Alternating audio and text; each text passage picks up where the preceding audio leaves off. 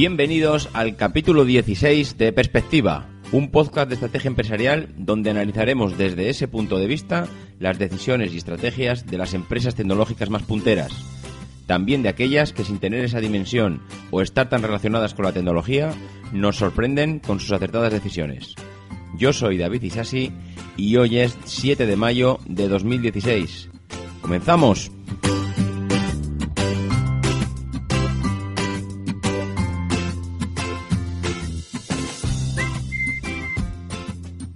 Bueno, bueno, bueno. Pues cómo se pasa la semana, ¿eh? Ya estamos aquí otra vez, nuevamente, con un montón de noticias. La verdad es que últimamente no sé qué pasa. Llevamos dos semanas con resultados financieros de un montón de empresas. Es lo que toca por las fechas que estamos, eh, analizando los trimestres. Eh, fiscales y, bueno, viendo resultados de todas. La verdad es que mm, si la noticia simplemente es un, un resultado de ganan más, ganan menos, pues no, no le doy más importancia porque, bueno, tampoco hay mucho que comentar. Si en cambio, si hay un, si asociado a la noticia de ganan más, ganan menos y el resultado de, de, esa, de ese trimestre o del balance del año fiscal o de lo que sea, pues bueno, eh, sí que sí que intento pues rascar un poco más y aprovechar aprovechar ese resultado esa noticia pues para hacerlo igual noticia de la semana no ya veis que esta semana nos metemos de lleno en el mercado chino un mercado que en cuyas empresas no bueno no conocemos su día a día no estamos tan tan inmersos porque aquí pues al final entre el mundo empresarial europeo y el americano pues parece que nos absorbe todo lo que son las portadas de las noticias y los blogs y en cambio, pues bueno, lo que es la, parte más empresarial de China, pues somos unos gran, grandes desconocedores, ¿no? Eh, en este caso, pues bueno, hablaremos de Alibaba, otro monstruo, un monstruo a nivel mundial que, que yo creo que, es de los que además está escondido, ¿no? Es, en el mundo financiero no, es ningún desconocido, evidentemente, pero para nosotros, pues, pues igual un poco sí, ¿no? Bueno, lo, comentaremos después y nos vamos a meter ya de lleno en la primera noticia del día. Y esa noticia, pues no es otra que la siguiente. Apple anuncia una alianza con SAP. Realmente eh, fue ver la noticia y saber que esta era una de las que entraban esta semana sí o sí. Y no tanto por, por el tema de Apple, porque, bueno, la verdad es que ya veis que prácticamente no, no la tenemos muy en cuenta y, y, bueno, la verdad es que hay un, hay un montón de podcasts que, que hablan de ella. Ya sabéis que yo soy un, vamos, fanboy, vamos, un talibán, vamos, no, no lo vamos a esconder, ¿no? Pero bueno, la verdad es que esta, esta noticia realmente es, bueno, especialmente importante porque si, si vemos lo que ha estado haciendo Apple durante los últimos años, desde la entrada del nuevo CEO, es, eh, bueno, sobre todo una política de crecimiento bestial basada en llegar al gran público. Apple tenía o estaba muy enfocada en su nicho de en su nicho de negocio profesional estaba muy enfocada en, bueno a los entornos profesionales tanto en fotografía como edición de vídeo como bueno era un entorno que era bien conocido porque sus equipos eran bueno de, de alta calidad para que estos profesionales pudieran enfocarse en su en su labor y pudieran desarrollar su trabajo pues como, como tocaba y, bueno, en los últimos años lo que nos han traído es todo lo contrario, ¿no? Muy enfocada al gran público, productos muy sencillos, no tan elaborados, pero muy fáciles de utilizar, que cualquier persona, cualquier persona de las que pasan por casa, desde niños hasta abuelos, pues son capaces de hacerse más o menos con sus dispositivos, que muchas veces no tienen tantas características eh, como tiene igual otros dispositivos de la competencia, pero que son pues muy fáciles. Eh, bueno, teníamos un poco abandonado la parte empresarial. Y digo un poco porque hay muchas personas que piensan que estaba totalmente abandonado. Yo no soy tampoco de esas. Pero sí que es cierto pues que Aperture fue abandonada, eh, Final Cut está muy ralentizada, eh, monitores que tenía antes que vendía Apple, pues bueno, con una calidad bastante elevada que a los profesionales de la fotografía, bueno, les podía más o menos hacer gracia. Ahora mismo ya están pues prácticamente fuera de, del catálogo. Con lo cual, pues eh, hemos pasado de una Apple volcada a, al mundo empresarial, al gran público, y ahora de repente nos encontramos con esta noticia de que llega a una alianza con SAP. Y para los que no lo controlen y para los que no sepan, SAP es una mm, mega empresa de software que se encarga o que está muy, muy, muy centralizada en lo que es el software eh, de software financiero, ¿no? De las finanzas y, que bueno mm, tiene su, su, software ya desarrollado, pero es que además desarrolla para ti, para tu empresa, un software a medida que, que bueno, mm, la verdad es que iba a decir que no hay una empresa, una multinacional, eh, una gran empresa que su departamento financiero no trabaje con SAP, ¿no? SAP es mm, en cualquier departamento económico financiero que podáis eh, visitar sabrán perfectamente quién es y, bueno de la importancia que tiene en su sector, ¿no? Pues bueno, realmente si Apple ha llegado a un acuerdo con esta gente es porque parece que el acuerdo además engloba lo que es la parte de, dispositivos móviles, ¿no? Lo que es su, su software para ellos pues eh, algo mm, desde luego tienen en mente y es seguramente para el mundo profesional, no, no va a ser para algo para, para nosotros, ¿no? Nosotros no vamos a utilizar ese tipo de software, en principio, habrá que ver qué es lo que sacan, pero me parece realmente interesante ese, ese giro, eh, para, sobre todo para decir, oye, que, no nos hemos olvidado del mundo empresarial, que sabemos que es una tajada que seguramente puede formar parte hasta de una estrategia también de, crecimiento en su, en su venta de dispositivos, porque bueno, hay muchas empresas que el, teléfono, el smartphone que facilitan a sus empleados, pues no es precisamente un iPhone, ¿no? Es un, es un teléfono muy estándar con Android y que seguramente al no tener un iPhone, las herramientas y el, y el software adecuado, pues para el mundo de las finanzas y de la y el mundo empresarial, pues que bueno, en un momento dado puede, puede pues no, no ser tan atractivo para, para determinadas empresas para darlo a sus empleados, ¿no? Bueno, pues me parece interesante. Veremos cómo, cómo avanzando esto. A ver si hay alguna noticia más en los próximos, eh, las próximas semanas, próximos meses. Seguramente será, pues cuando haya algo más desarrollado y más concreto. Pero creo que puede llegar algo bastante importante de la mano de SAP y de Apple, ¿no? Veremos a ver. Otra de las noticias de la semana es que Ibercaja se alía con Microsoft. Pues eh, no creo que haya pasado una semana desde nuestro, desde que comentamos el tema de los movimientos de la banca hasta que vemos otro movimiento más que va muy acorde con lo que dijimos la semana pasada de que eh, la banca está preparando un nuevo modelo de negocio con una que esté muy influenciado por la tecnología que hemos pasado de visitar esas sucursales a ni siquiera pasar por ellas, a no ser que vayamos a pedir un préstamo o una hipoteca, y que evidentemente se han dado cuenta que el futuro está en la red y que, bueno, y vemos que noticias como esta pues lo confirman. Eh, decía la noticia que, que, bueno, que Ibercaja está buscando pues eh, llegar a un millón de un millón de clientes online y evidentemente pues bueno saben que con Microsoft de la mano pues bueno tiene muchas más posibilidades que, que, yendo solo no el extracto que yo he sacado de, de la noticia es de es del el diario digital sabemos y voy a citar textualmente eh, un fragmento muy pequeño de la noticia que dice que la entidad bancaria ha iniciado su proceso de digitalización de la mano del gigante tecnológico para los próximos tres años, el desarrollo de una aplicación móvil, una innovadora wallet de pagos y un sistema de modernización para los procedimientos internos con las líneas planteadas en el corto plazo. No habrá cierre masivo de oficinas ni salida a bolsa por lo menos hasta otoño. Y lo dice de una manera que parece que tranquilos que no pasa nada, ¿no? Cuando realmente lo que está diciendo es, estamos confirmando que las vamos a cerrar, pero en otoño. Bueno, eh, esto ya, eh, como ya hemos comentado, no tiene, no tiene vuelta atrás. Están volcándose ahora mismo en toda la parte móvil y tecnológica.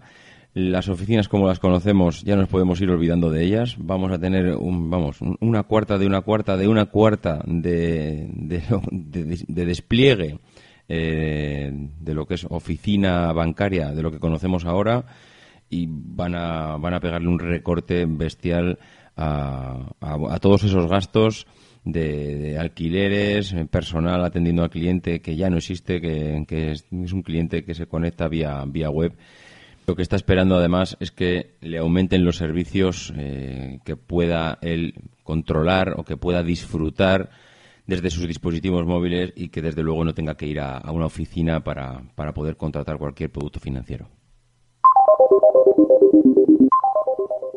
La tercera píldora de la semana viene de la mano de dos noticias que al final las he fundido en una, que dicen lo siguiente. Solaria emite bonos para mejorar su estructura financiera y la segunda noticia era que Adveo amplía capital para financiar su plan estratégico. Bueno, la noticia es curiosa porque vemos cómo dos empresas, ante dos situaciones diferentes, eh, que al final buscan lo mismo, que es dinero, que es dinero, eh, pues lo que hacen es mm, buscar diferentes formas de actuar para conseguir el mismo resultado.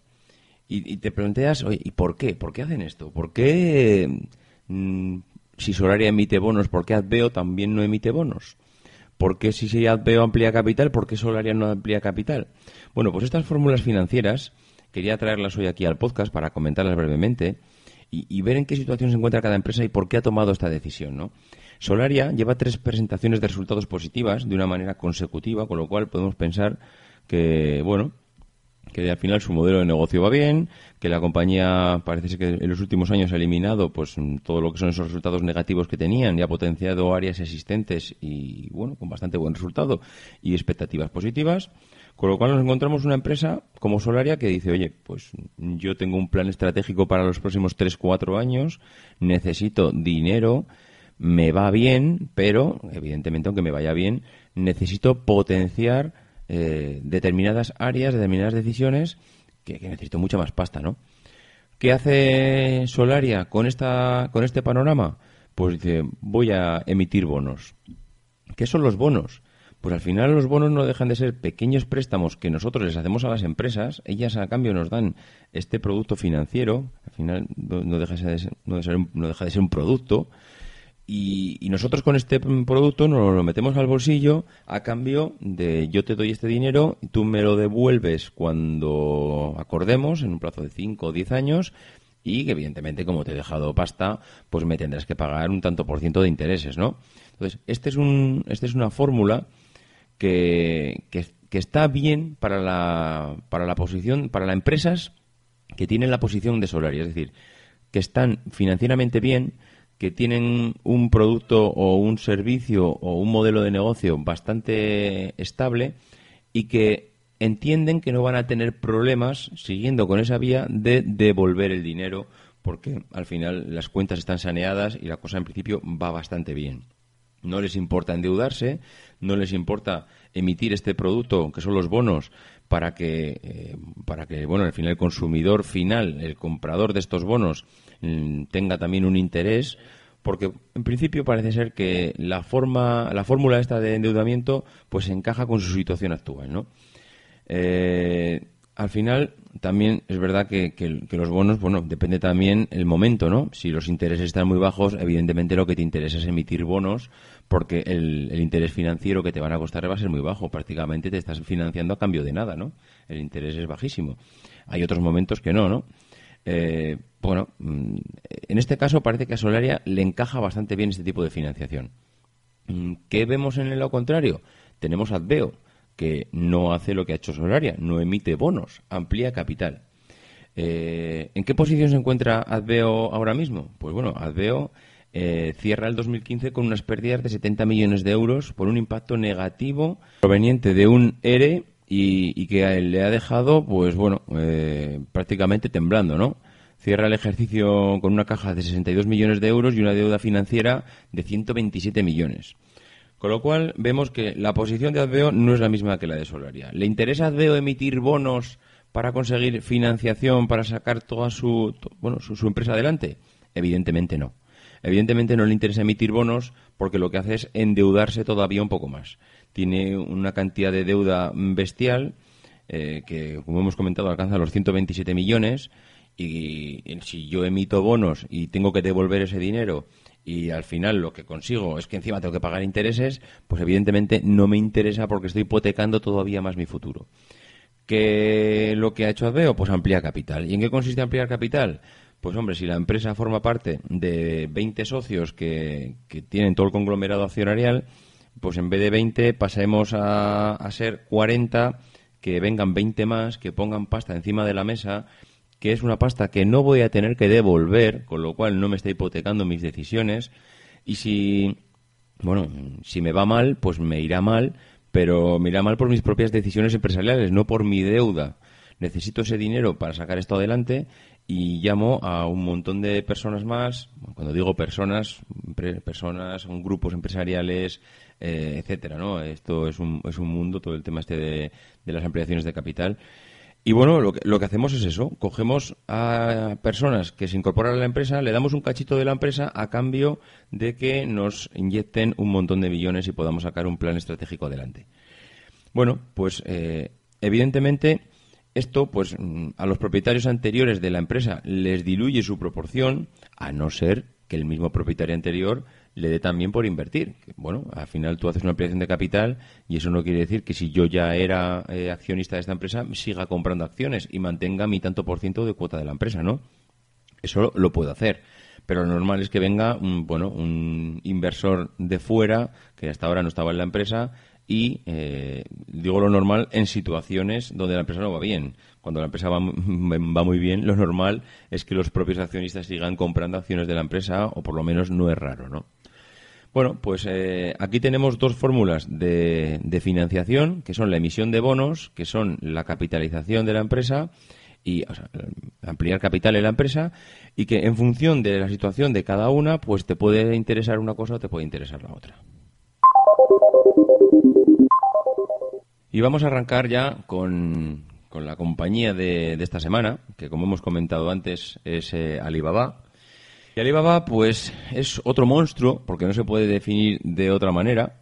En este caso es un monstruo chino, no es un monstruo americano.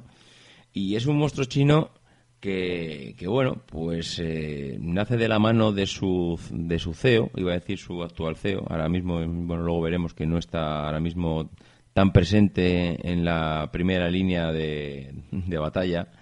Este CEO se llama Jack Ma y, bueno, mm, este hombre trabaja en, en China eh, en un restaurante de, de, McDonald's. Este hombre lo despiden del restaurante y empieza a pensar en cómo hacer para levantar un imperio o por lo menos para crearse su empresa, ¿no? En, el, en 1998 reúne a 17 socios para crear la compañía y le llaman Alibaba. Al nombre de Alibaba, pues según él, comenta que es un estaba un día en un restaurante y le vino a la cabeza el nombre y lo que le vino a la cabeza es que ese nombre lo conoce cualquier empresa del mundo, ¿no? Dice que salió a la calle, preguntó a un par de alemanes si sabían lo que era o, o quién era Alibaba y le dijeron que sí. Los chinos sabían quién era Alibaba, eh, dice que pasó, pasaron unos ingleses y les preguntó si conocían lo que era Alibaba. Le dijeron que sí. Y al final el nombre de la empresa se queda como Alibaba porque él dice que es un, nombre universal, que todo el mundo lo conoce y que da igual que trabaje en China o que trabajes en, Estados Unidos o en Europa, que sabes que es Alibaba. Bueno, es una manera de elegir un nombre como otra cualquiera, pero lo que está claro es que él desde el principio ya estaba pensando ir más allá. Podía haber elegido un nombre chino para la empresa pero no lo hace. Eh, decide que su nombre de partida ya va a ser un nombre internacional. Vale, pues eh, el consorcio de Alibaba empieza a sus operaciones en el 1999, cuando se crea Alibaba.com. Eh, es un portal inicialmente para, conectar a fabricantes chinos con compradores extranjeros.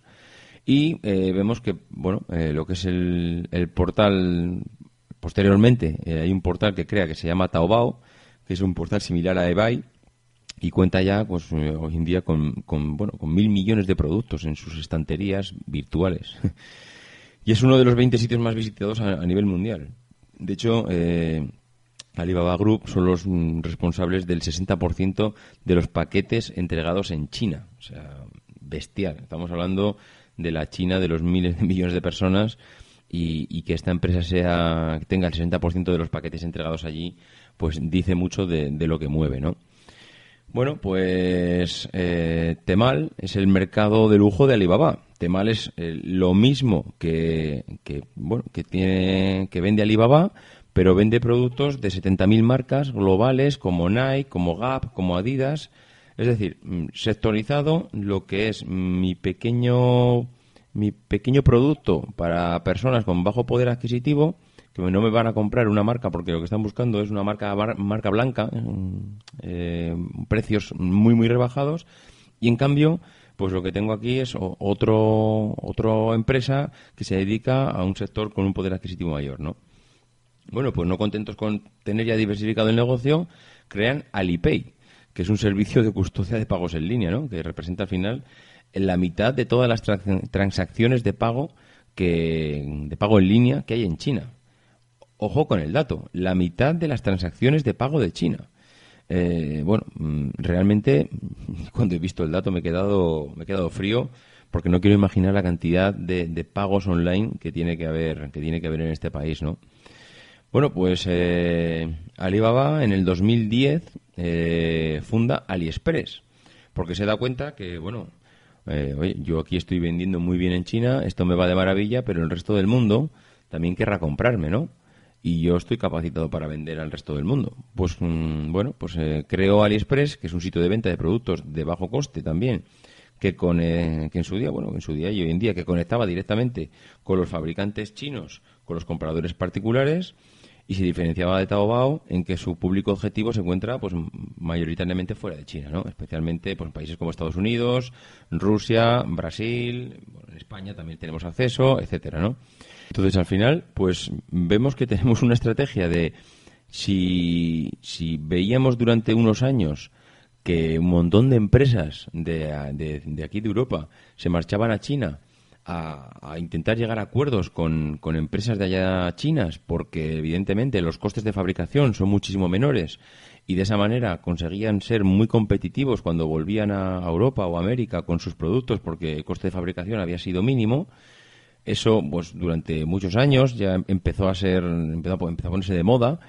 Pues al final, ¿qué, ¿qué ha hecho Alibaba? Mm, al final lo que ha hecho es acercarnos a la gente de, de a pie esa misma experiencia empresarial que tenían empresas de ir a comprar allá nos lo ha acercado a los usuarios. Yo no me podía ir a China a comprar, mm, no sé, una vajilla, porque evidentemente el viaje a China me cuesta mil veces más que la vajilla. Pero en cambio Alibaba lo que ha hecho es crear un canal de comunicación, un canal pues bueno, mundial de comunicación de China con el resto del mundo, pues para, facilitar esa experiencia que tenían las grandes empresas de ir a comprar a bajo coste. Lo que hacemos ahora todos es muchas veces entras en Alibaba y estás, estás haciendo lo mismo, estás comprando a bajo coste en, bueno, en un país donde los costes de fabricación evidentemente son irrisorios comparados con los que tenemos aquí, ¿no? Bueno, pues esta experiencia eh, al final es lo que ha basado Alibaba su estrategia para llegar hasta donde está hoy en día, ¿no? Taobao y Tmall.com representan el 80% de las ventas minoristas en, en China y, reciben pues más de mil millones de visitas al día. Es realmente unos números escalofriantes, ¿no?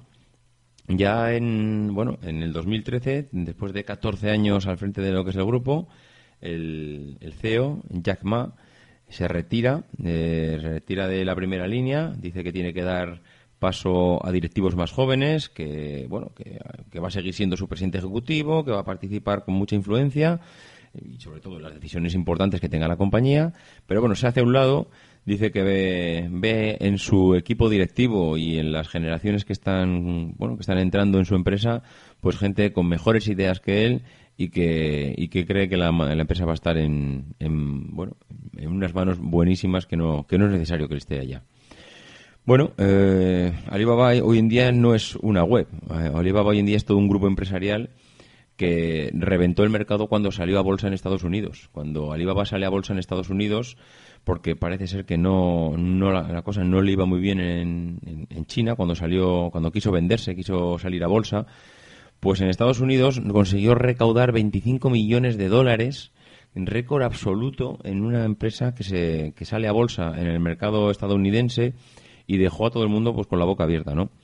Eh, a día de hoy, pues Alibaba es un bueno es un conglomerado empresarial que engloba un conjunto de servicios vamos muy dispares eh, Taobao que es la plataforma de venta entre consumidores eh, Etao un comprador de precios de productos Alipay el equivalente chino de PayPal bueno bestial o sea ahora mismo el conglomerado empresarial que forma Alibaba de la mano de, este hombre es espectacular no pero lejos de ver lo que tenemos hasta ahora ¿dónde más puede crecer Alibaba, no? ¿Cuál puede ser la estrategia de la compañía en los próximos, en los próximos meses y, años, no? Bueno, pues Daniel Zhang, que es el CEO actual de Alibaba, eh, bueno, parece ser que tiene claro que ahí hay una cosa que que desde luego tiene que seguir creciendo, como no puede ser de otra manera, porque ya sabéis que todas estas empresas lo que se les pide siempre es crecer, crecer crecer hasta el infinito y el momento que dejas de crecer, pues como le ha pasado a Apple, pues te ponen a parir. Pero mientras tanto, lo que te piden tus accionistas y, y bueno, iba a decir, al final casi todo el mundo empresarial es que sigas creciendo para demostrar que tus eh, que tu empresa está saneada y con capacidad de generar recursos y, y seguir ganando dinero, ¿no? Él dice, y, bueno, y textualmente lo comenta así, dice, vamos a consolidar y ampliar nuestro mercado actual, en particular mediante la mejora de la reputación, la optimización de la experiencia de usuario y en el aumento de nuestra cuota de mercado en ciudades de primer nivel. Y eso eh, parece mentira, pero ahora parece ser que una de las ciudades de primer nivel donde se tiene que fijar es Pekín porque dicen que es dentro de los objetivos es crecer en Pekín y lo ha anunciado como, bueno, va a ser la segunda sede de Alibaba, ¿no? parece mentira que estando una empresa china donde quiera crecer es en Pekín, pero evidentemente eh, posiblemente haya más chinos en la zona de, zona de Pekín, haya más personas con capacidad de crecimiento y habrán hecho sus estudios que, intentar crecer eh, fuera de sus fronteras, ¿no? Bueno, mm, este es uno de los eh, uno de los objetivos que tienen, que es crecer dentro de dentro de China y seguir eh, ganando cuota de mercado. Eh, y el segundo objetivo que tienen, que es un objetivo que pasa muy desapercibido, es entrar en el sector de la telefonía móvil y los smartphones porque lleva unos pocos años intentando, intentando estar en este sector de, los smartphones, pero los smartphones de bajo coste. Ya, ya conocemos y hemos comentado las guerras y guerrillas que hay en ese, en ese nicho de negocio, pues eh, aquí Alibaba parece ser que tiene, tiene intención de quedarse con su, con su cuota del pastel, ¿no? Ha desarrollado un sistema operativo propio, que es el Jun OS, que está desarrollado, como no podía ser de otra manera, de una copia de Android, y, Google, precisamente, ya estuvo en pleitos con este tema y llegó a amenazar a fabricantes como Acer de no darles acceso a Android si fabricaban terminales para Yum OS. Bueno, no para, sino con el sistema operativo este Yum. Y, bueno, pues el año pasado los amigos de Alibaba hicieron una inversión en Meizu y, y bueno, tienen ya parte de la empresa y con la idea de, con un objetivo de ventas de 30 millones de unidades de teléfonos que le daría pues un 10% del mercado chino, ¿no? Eh, pues, pues aquí tenemos a nuestros amigos de Alibaba que no quieren perderse esta parte del negocio de, la, de las telecomunicaciones y de la telefonía inteligente y que, parece que van de cabeza a, meterse en esto.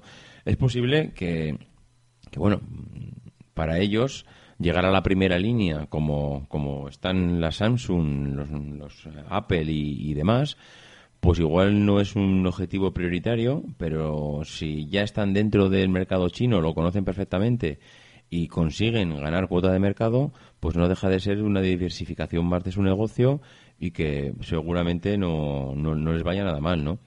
Al final, ¿qué han conseguido, qué ha conseguido Alibaba con su estrategia empresarial?